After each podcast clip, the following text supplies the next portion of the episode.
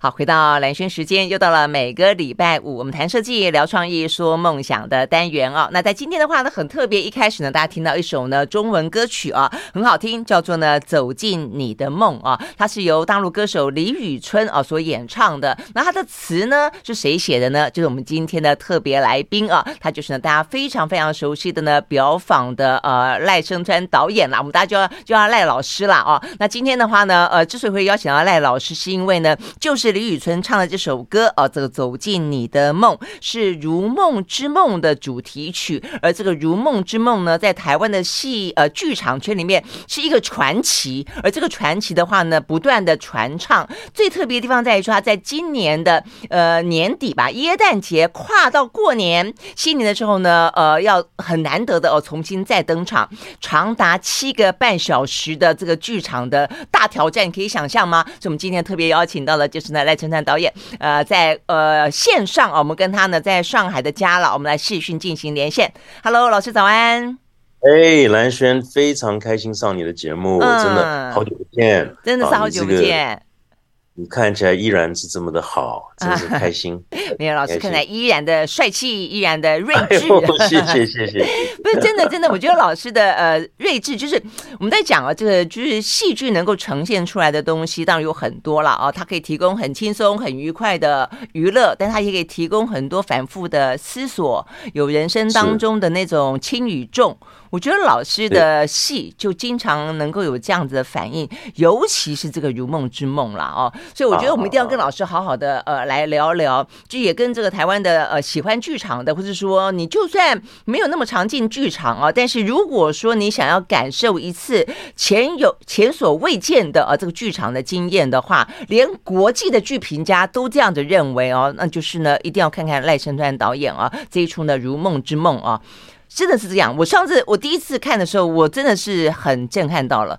我觉得不只是时间很长啦，我觉得光是就剧场呈现的形式，嗯、对不对？嗯、这个形式，好，我们一定要先描述一下啊。这个剧呢，总共有七个半小时。然后那个形式上面来说的话呢，是一小撮人坐在呢正中央。然后但是呢，它有所谓的莲花池啊的概念，就我们算是那个那个观众席所谓的。被称之为莲花池，大概我们是莲花的意思就是了。对，是是是，因为这个 对这个这个名词是其实演员取的，因为他们在绕着这个场子的时候呢。绕着观众席，他们在某一种灯光之下，看到每个人的头好像是莲花，啊、一朵一朵的莲花或者莲藕之类的，对不对？所以呢，我们对我们观众也进到了，也就跟这个剧场融合为一了啊。重点是我们是被包围的，就是说，讲到莲花池，大家就可以想象，我们是被整个剧场的环境包围的，绕着这个莲花池走。对，所以这个演员在我们附近走来走去，走来走去，三百六十度，而且还不是一个平面哦，还有高度，还有三层。是的。好，所以老师要不要先讲讲这个呈现的形式？怎么会有这么特别的形式啊？嗯、其实我当时呃得到这个《如梦之梦》的灵感的时候，呃，我在印度旅行，然后我在菩提迦耶，也就是释迦牟尼这个成道的地方，刚好我在参加一个一个佛法研习营，这是很久了，一九九九年的事情。嗯，那么当时。得到这个灵感，我就知道，哎呀，好复杂的一个戏在我脑子里。嗯，啊，那我后来把它写下，把它大纲写下来。啊，后来进电脑二十九页的一个大纲。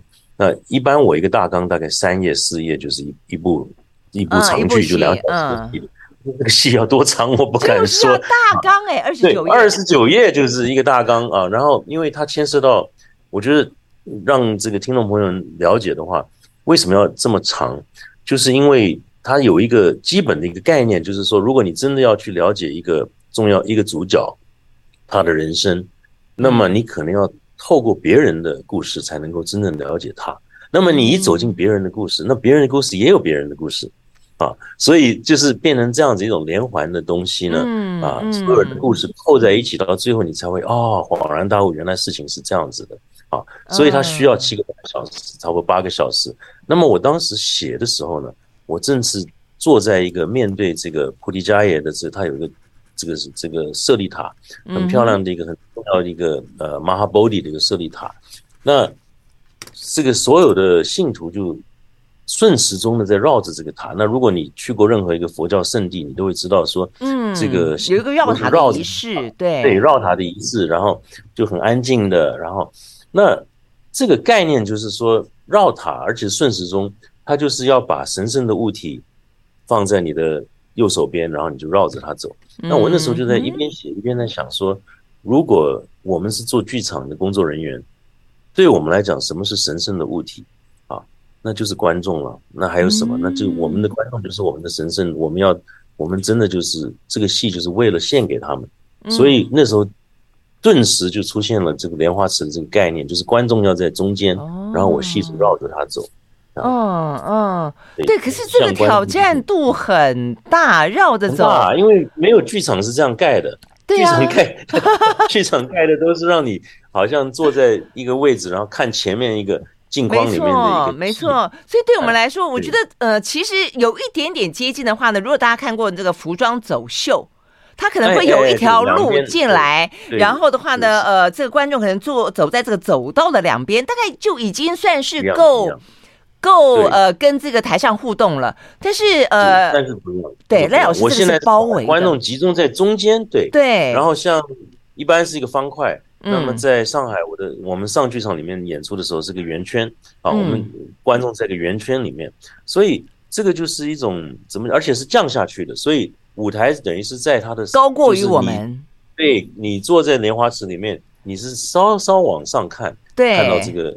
但是演员会离你非常非常的近，没错没错，甚至你觉得你有那种要摸到他的感觉，嗯，哎，那所以演员会走到我背后，对不对？就是啊，会走到你背后啊，对啊，所以你也可以回头看啊，就是所以所以这因为你坐的椅子是一个其实是一般办公室的一个旋转的椅子，所以是你自己在选择你要看哪里。但是我身为导演，我会引导你，我会引导你。现在你要看我们在排练室。称之为东南西北，所以现在戏在南边，我就会让你看南边；然后现在戏转到西边，我会让你看西边。对，就是一般来讲还是蛮有规矩的，就是观众不太会自己约，别人在顺时钟的时候他就反，他不太会反时钟看。呃，幸好当年都有戏就是了。对，然后当年因为我是在台北艺术大学发展这个戏的第一次啊，嗯，创作的时候呢，第一次演出是两千年在北艺大，那么。北艺大的剧场正好它是可以有多元的，它其实是一个蛮弹性的一个空间。当年设计也是，也就是他也没有想到有人会有做这样的实验，但是刚好他就可以做出这样一个莲花池。当时莲花池大，大概只只能坐七八十、七十个人，我记得。对。但是至少我们把它做出来了。那么后来零五年就在国家剧院做了一个盛大的演出。是。那么你看是一三年啊。也是在国家剧院，那我们这次还是在剧院做。OK，所以其实剧院为了您这个戏，它必须要把它的整个的舞台的设计得要重新去打造，重新去去准备嘛，对不对？是个很大的工程。嗯、基本上我们在国家剧院里面在盖另外一个剧场啊，嗯、所以它需要的时间是很多的。所以我们很感谢，我一直很感谢剧院他们对于创作者的一种容忍啊，还有一种尊重啊，真的真的真的，多年来我觉得我一些想法。嗯，我都觉得过不了关的，那他们都说可以，他们都鼓励我做，我觉得真的是很。很很真的是受尊敬，嗯，对对不，就我觉得因为很多呃，就是一个梦想的被实现，当然需要很多大家的一些共同的促成了哦。但是我觉得一开始有这样的一个发想跟这样的一个创意哦，然后给这些观众进到剧场里面有这么不一样的经验，真的是很特别哦。而且不用讲，我们刚刚讲到是有三层楼，是嗯，对啊，对，呃，东西两边有有两两三层楼的这个建筑物，嗯，对，是。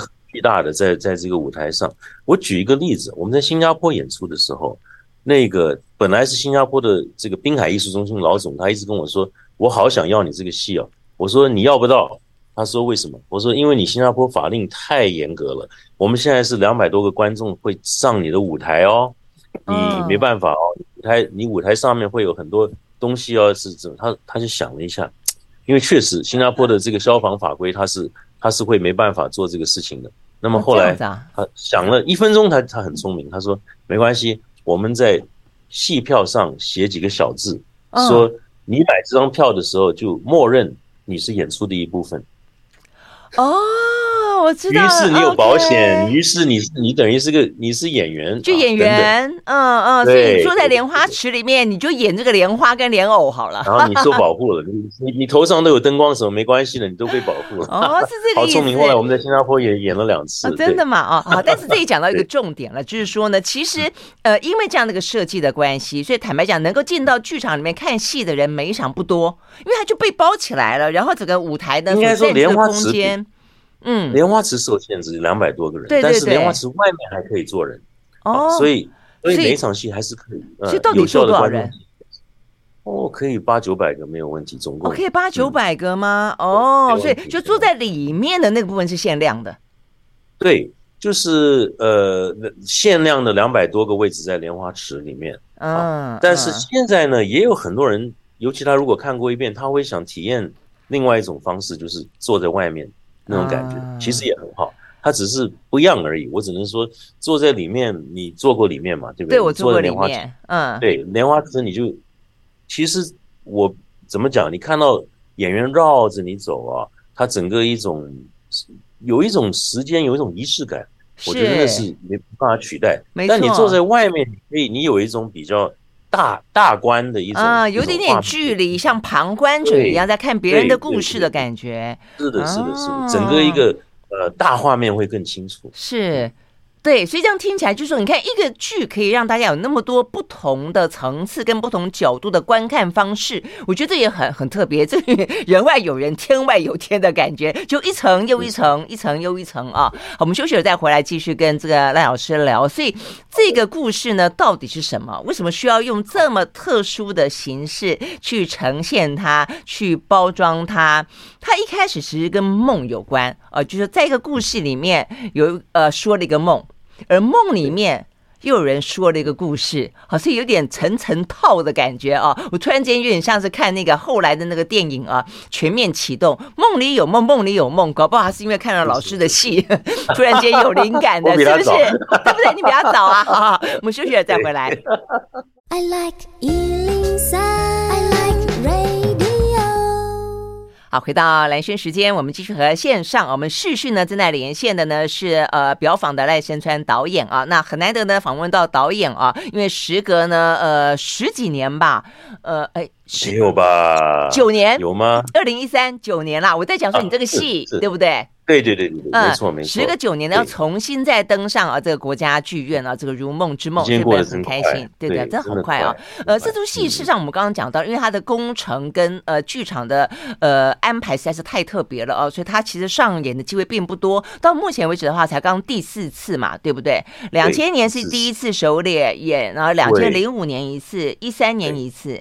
接下来还有两千两千零二年，还有一九年在香港做过啊，对，在香港话讲广东话粤语做的，对，嗯嗯，那这个确实很难，这不只是长度啊，还有还有就是我们刚刚在谈的剧场的形式的问题，我觉得形式还有就是还有就是演员人数真的很多，必须有三十多个人来演这戏，三十多个人演出一百多个角色，他们。不止一百多，应该是两三百个角色。所以你如果看到我们服装在那个架子上，你会吓一跳。那真的是，就是我觉得几条街的服装都摆在我们的后台。真的，而且我后来看，因为这个演员阵容也实在真的非常坚强了啊。像今年的话呢，呃，算是台湾本土的，然后年轻一辈的中呃青壮辈的，什么莫子仪啦、屈中恒啦、樊光耀啦、肖爱啦。呃，简曼书啦，徐艳玲啦，张本鱼啊，你只要算的，我觉得在剧场里只要算得上一号人物的，大概啊，都在这个名单之列了。呃，更不用讲说，我我看到在那个香港啊，香港什么汪明荃呐，在大陆胡歌啊，哇塞，这些都曾经演过这一出《如梦之梦》哈。对对，这个也是，还有卢燕。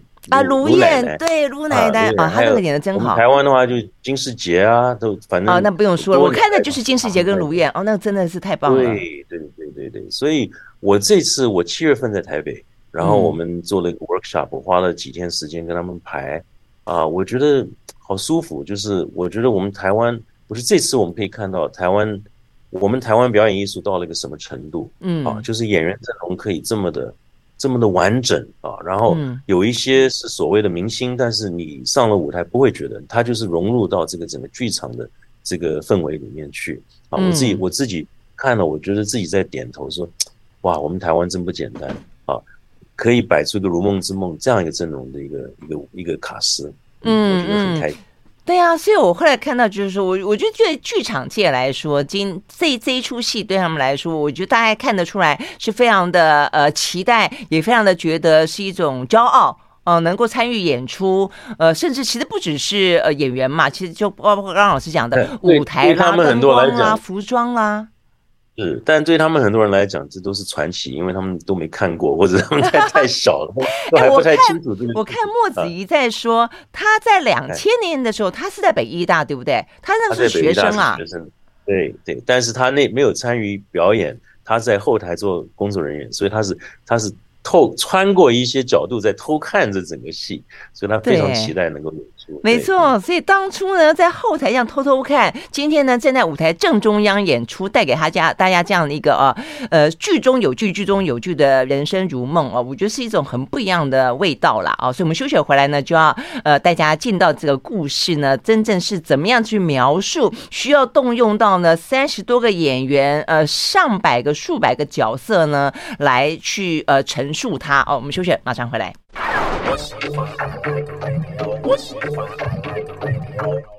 好，回到蓝轩时间，继续和线上我们呢视讯正在连线的啊，这个是表坊的赖声川导演，我们来聊呢这一出即将在年底啊，是一个呃圣诞节跟新年的时候，所以这是一个非常非常好的而且重要的档期啊。那呃这个会带给大家真的很不一样的这个剧场的领受跟体验啊，因为你要花今天八个小时的时间，但是你会看到一个呢你超乎你想象当中的一种浸淫在剧场当中的这种体验啊。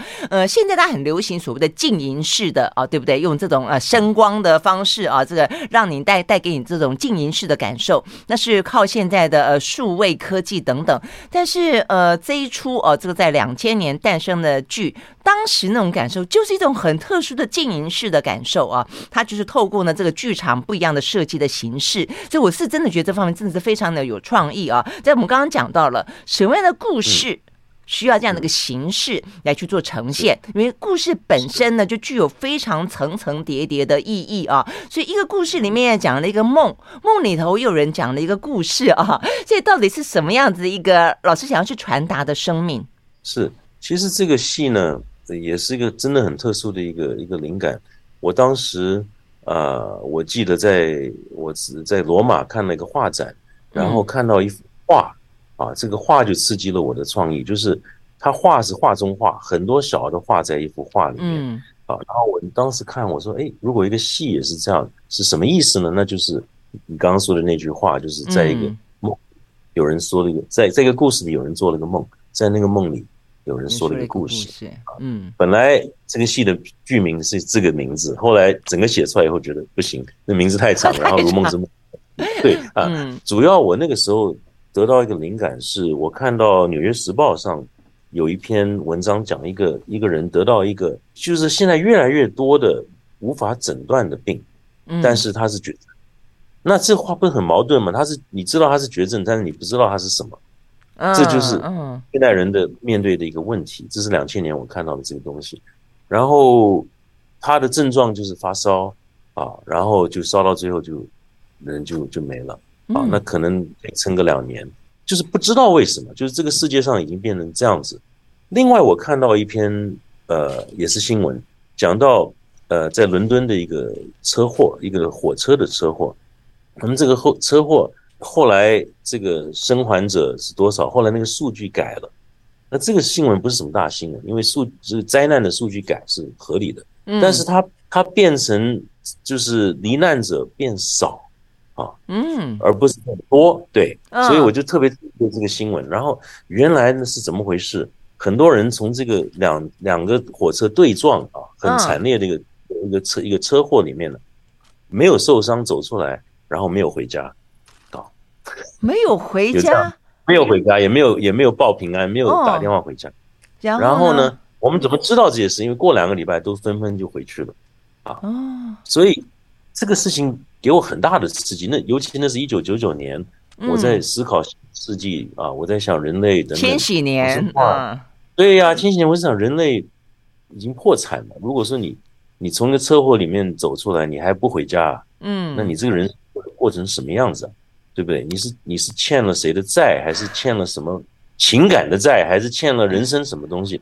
你你你这真的是破产。我觉得他是、他可能受到太大的撞击了，突然之间像个游魂一样，在这个人世间，他不晓得要去哪里，回哪里，会不会出国了？很多在英国有很多人就出国了，他就他就可以重新开始啊。你懂吗？嗯、你懂那意思你你前面干过任何事，反正人家帮你把你当死了，就对了、嗯。突然之间就获得重生了。对，所以我就顿然之间在印度这个故事就出现在我脑子里。嗯、这环绕一个一个主角叫五号病人。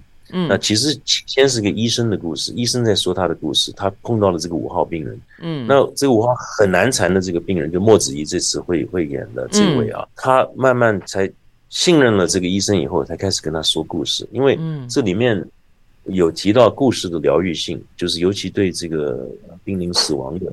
这个病人来讲的话，他如果有机会能够说出他的故事啊，因为他得了就是那个绝症啊，他不知道的那个绝症，因为对他来讲，这个是最吊诡的一件事情。如果说你得了一个病，然后你可以追踪，哎呀，我抽烟抽太多了，于是我得了什么病，嗯，那这个还这个因果关系还还还稍微能够理解。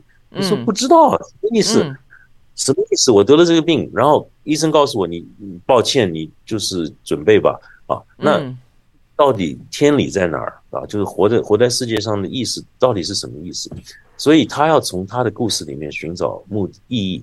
他也在得病后呢，他也开始旅行。他从旅行在这个世界上旅行开始寻找意义。在巴黎，他碰到一个女的，这女的不说中文的，但是他看出来她是中国人。嗯啊，然后其实她是从北京出来的一个学美术的，也是个很孤独的一个人。然后他们两个就发生了一个关系啊，这个关系也是在《如梦之梦》里面。非常特别，因为一个日子不多的一个人，另外一个是在巴黎隐居的啊，然后然后根本不想跟任何中国人来往的华人来往的一个人啊，然后居然他们两个会变成一对，然后他们就一起去寻找这个秘密到底到底是什么？为什么？他们到了一个城堡，然后在城堡里面有些线索。那么总之呢，这个线索就追回到上海一个在三零年代最著名的一个妓女。啊，她的身她的，就是哎，怎么会我的故事怎么会跑到她那儿去？因为呃有所关系，他们跑去上海，五号病人后来到上海去找这个还没死这个女人，这个这个已经八十多岁的老太太啊，然后想听她的故事，所以从这个一个人去引出另外一个人的故事，变成那个被引出故事的人要去引出另外一个人的故事。嗯，所以整个下半场是讲这位顾香兰，这位上海老老太太。她的整个故事，而她可能是我这么多剧本里面写的可能最复杂的一个角色啊，因为她是一个孤儿，然后在上海后来变成妓女啊，后来跑到法国去做一个伯爵的夫人啊，变成一个贵族，然后后来变成艺术家啊，所以他他的经历，然后后来又回到中国，又经经历文革，又被斗，又什么很复杂的一个人生啊，在这个人身上。啊，然后最后又回到五号，就他跟五号病人之间确实是有一个微妙的关系。嗯，所以这个当初我在看的时候，觉得卢燕他诠释的那个角色，对不对？卢燕是那个老，对对对对对。嗯。然后你看的版本是许晴是，呃，还有谭卓他们两位演他年轻的时候，是不是？对，年轻的时候，对，有三个故乡来。OK，OK，我们这次是简曼书跟张本鱼还有肖爱。跟肖爱啊，所以那个那一部分很精彩，我印象很深。而且那边有一段很经典的台词，他说他从小从小呢就被呃这个大人教琴棋书画，所以听起来哇非常有气质，对不对？他说，但是我的情节出画呢不是为了艺术，我是被教导为了男人。哇，你记得好清楚啊！对他的整个故事呢，他的生命里面呢，就跟不同的男人之间呢，有不同的牵扯出不同的故事来。所以我觉得人的生命啊，真的是层层叠叠。我觉得老师在这个戏里面，他讲到了一个是，我觉得一个是孤独。你刚刚讲到他到欧洲去碰到另外一个人也是孤独，所以你你点出一个，就是说人到最终是不是他都觉得他是一个孤独的离开？如果他没有讲故事。我觉得这是第一个，对，对。那第二个就是说呢，就算你讲出了故事，但是那种生命当中的故事，它是怎么样子的？呃，因缘际会的被被呈现出来，你在当中，你到底是被动的还是主动的？你是导演吗？你是演员吗？你是呃悬丝玩偶吗？还是你可以是一个你自己命运的主宰？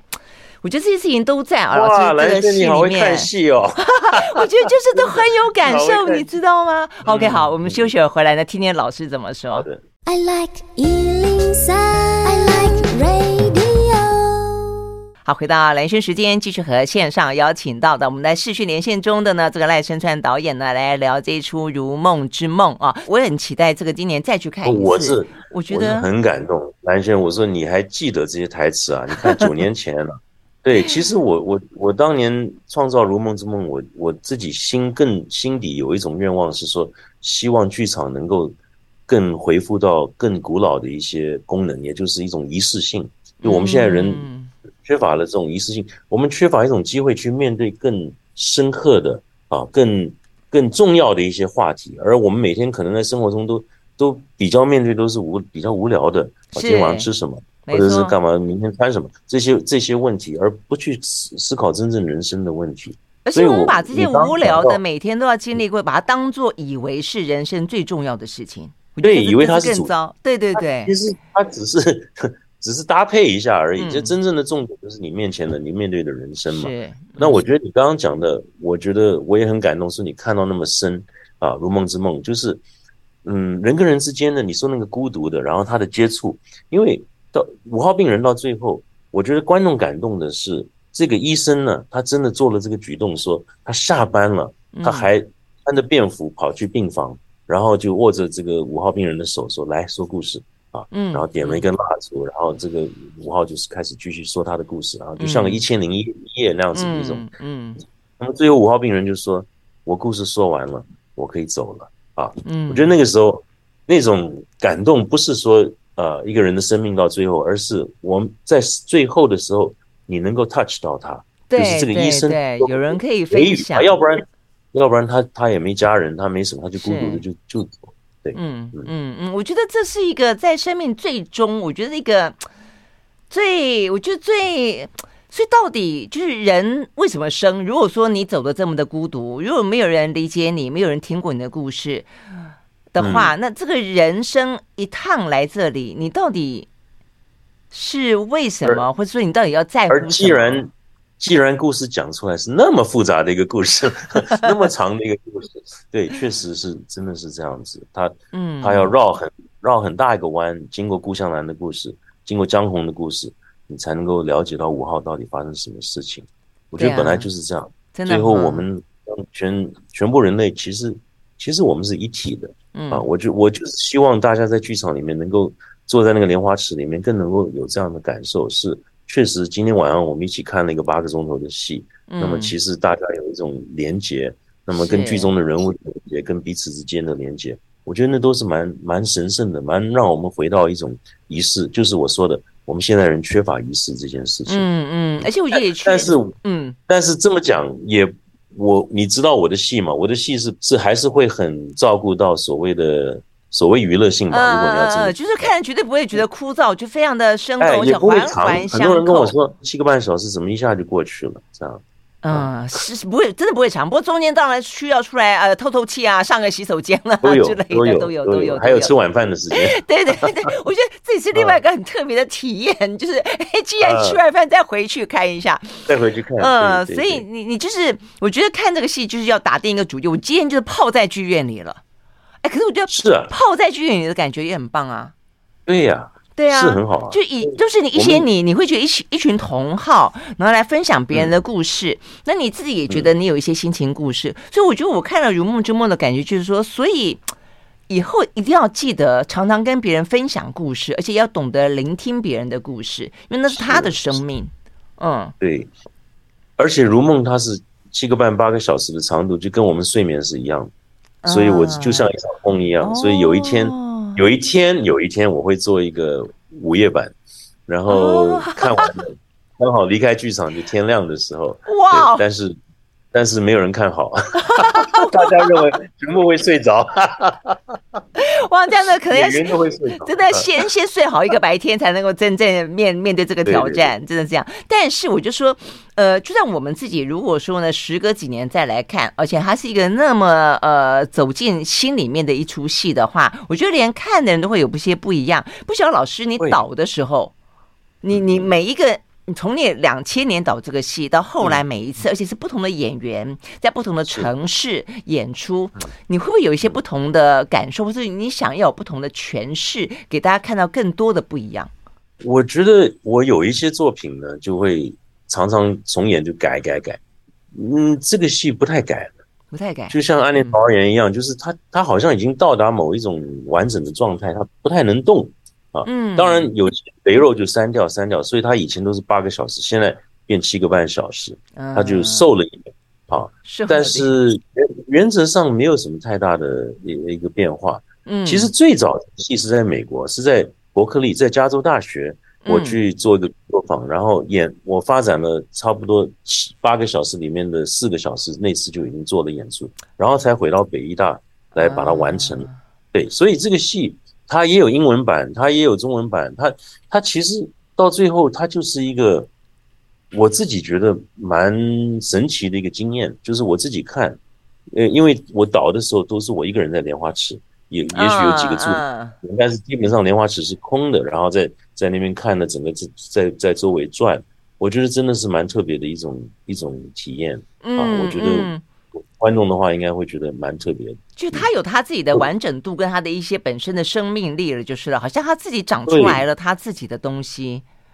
啊，对。然后好比说这几年我有一些，好比说你刚刚听到李宇春在唱我做的那首歌，是，他就是二二零一三年他有参与这个演出，然后你知道他是在大陆多红啊，那他的粉丝后来跑来就买票来看戏，然后。这个就很有点搞笑了，因为一个没有没有进过剧场，只看只看演唱会的一些年轻人，突然进来看一个 这样子的一个小时。对对呀对呀，然后他们的网站就会一直在教他们说，哎呀，你不能这样，不能那样，不能带那个会亮的那个牌子啊，什么不能不要 不能这样摇啊摇，对我们真春上场的时候，你不能不能这个喊叫啊，对对，这些这是舞台剧，你要守规矩，结果居然他们都守规矩，我我其实蛮感动的。后来我我我找到他们，问他们怎么样，他们说很好看呢，啊，那以后还想看，那我就在想，哎呀，以后以后他们进剧场的戏都只有两个小时长，他们会不会觉得有点失落？有点失落，对对对，而且年轻人他可以做七八个小时，嗯，他就这样子，就是内行的剧场观众看了，呃，会有很多的收获，那这些新观众看了也是。让算一个入门的话，也是很特别的。嗯嗯，不过老师刚刚讲到李宇春，同样的胡歌也是啊，胡歌也是比较算是一种呃比较大众的呃荧幕上面的那些人，但是他演的，他演了好多年了这个戏，然后他对他跟我说，他非常感谢有机会演。我觉得很多演员有这种感觉，就是这个戏对他们自己是某一种嗯学习跟疗愈吧。嗯，我们休息，马上回来。我喜欢爱的美妙，我喜欢爱的美妙。好，回到蓝轩时间，我们继续和线上邀请到的赖声川导演赖老师啊来聊这一出呢，即将在年底啊这个盛大演出的《如梦之梦》哦。那我们刚刚讲到，其实一不只是在台湾了哦，这个在呃什么新加坡啦、香港啦、大陆啦，其实都有哦非常多的一些演员，因为参与老师这一场戏，对他们来说，他们认为是一个非常呃过瘾的哦，都会非常重要的一次呢，很有学习性的演出哦。所以我们刚刚讲到现在，连胡歌在大陆那么红，他其实讲到这出戏。我看到他也觉得非常的感谢嘛。哦，他对他就一直觉得这个戏在他生命中是很重要的。而如果你是胡歌的粉丝，你可以买到莲花池的票，你买到边边的话啊，其实胡歌离距离你就是一公尺啊，就是这个这个就是《如梦之梦》的某一种，你记得吗？在莲花池里面做的，嗯嗯，对，他他就是很特别，所以很多人会挑位置就是这样子，他会想啊。这个到底他的偶像他在什么位置？然后他会买接近他多近，对不对？非常近，非常非常近。你就是呃，有一个评论，我记得说近到看到演员的汗，也看到他的泪啊，所以这个就是有这么、啊、这么近的距离。嗯，那我觉得《如梦》带给我也很多很多很多。我觉得也有呃，有一对啊、呃、男女他们在看戏，我忘了是在哪儿，北京，然后他们住在三楼，就是买到比较便宜的票，嗯，不认识的，后来这两个人结婚了啊，这个现在我也认识这两个人，对，很很有意思，对。有很多这样的故事，OK 啊，这个缘分好特别。陌生人坐在一起看了半个小时 真的是哦，OK，这个太特别了，呃，原来这种缘分，所以我觉得不晓得对老师来说，所以呢，呃，你你你对于呃演员啊，比方台湾的这一这一些呃青壮辈的演员，非常整齐的呃，在这个舞台上的演出，或者说在今年底的话呢，呃，那么的盛大，你有什么样的期待没有？我真的期待能够。让这个这个演出作为最特别的一个如梦的演出，因为这个戏是在台湾创作的，就是第一次在台湾，嗯、然后他现在演到处到处演，但是我们在台湾没有过一次机会是全部专业演员在舞台上啊，然后演完这个三十多个专业演员演《如梦之梦》啊，我觉得我们剧场已经成熟到一个程度，让大家看到这个作品的真正的一种。巨大的一种力量啊！那同时呢，也希望，我觉得去年我在台湾做《江云之间》嘛，然后对，跟我说好久没看到这样的作品，对，那什么意思？嗯，他们就说很就是现在比较少有所谓的作品，嗯，那我听了有点伤心了，因为我觉得我们台湾应该是最多创意的地方，但是现在反而所谓的引号作品，嗯，都比较少了啊。那我想让大家看一下，我们台湾的剧场能够到什么程度啊？为什么在世界上能够这样子被人家说的如梦之梦，就是这个例子。嗯嗯嗯，因为我觉得呃，好的演员也需要好的戏，他才能够发挥出来嘛。所以你没有搭一个好的舞台，基本上来说对他们来说就会有一些限制。但讲到这边，我也觉得回过头来看老师，老师，所以我觉得你导了这个戏的时候，你会不会觉得？这辈子很难再突破啦，因为对你来说，呃，这是一个你曾经讲过，就是说你过去总觉得啊、呃，有些戏想要呃老少咸宜啦，呃，大家都觉得看了开心啦，所以总会有一些限制。那你比较实验性的东西，好像都放在《如梦之梦》里面了哈，所以你还接下来还有更多的一些可能的实验跟想象吗？我都我脑子里不太会这样想，说哪一个。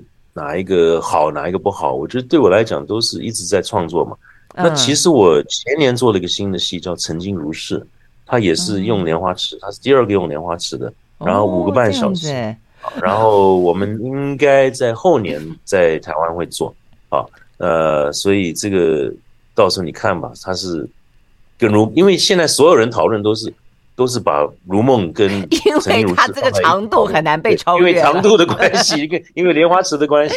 但是你自己看吧，你觉得你觉得我过了十九年、二十年，我是进步了还是退步了？你自己看吧。啊，真的，所以那一出戏在台湾还没有演过，是不是？还没演，对、哦、对，那部戏，因为一来就就他是在上海，然后到乌镇演出，但是后来就疫情了，就没办法。哦，我们我们老早是不是那一次戏剧节的时候演出？啊，乌镇戏剧节，乌镇戏剧节第一届的开幕就是《如梦之梦》，二零一三年。哦，对，然后我们去年又把《曾经如是》拿出来。